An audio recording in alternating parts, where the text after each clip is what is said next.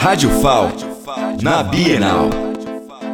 Direto da décima edição da Bienal, estou com ele, Rodrigo Severiano, que veio prestigiar o evento.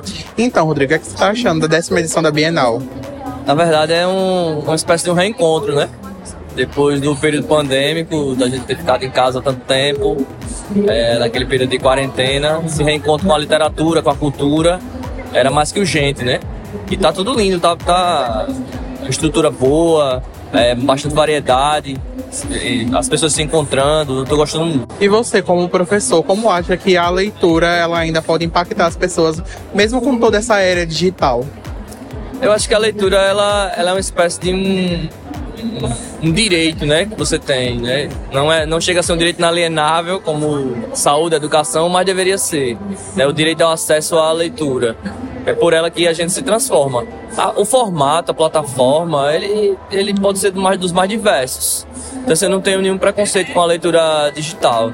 Eu acho que na verdade ela, ela complementa é, os interesses da gente realmente por estar conectado.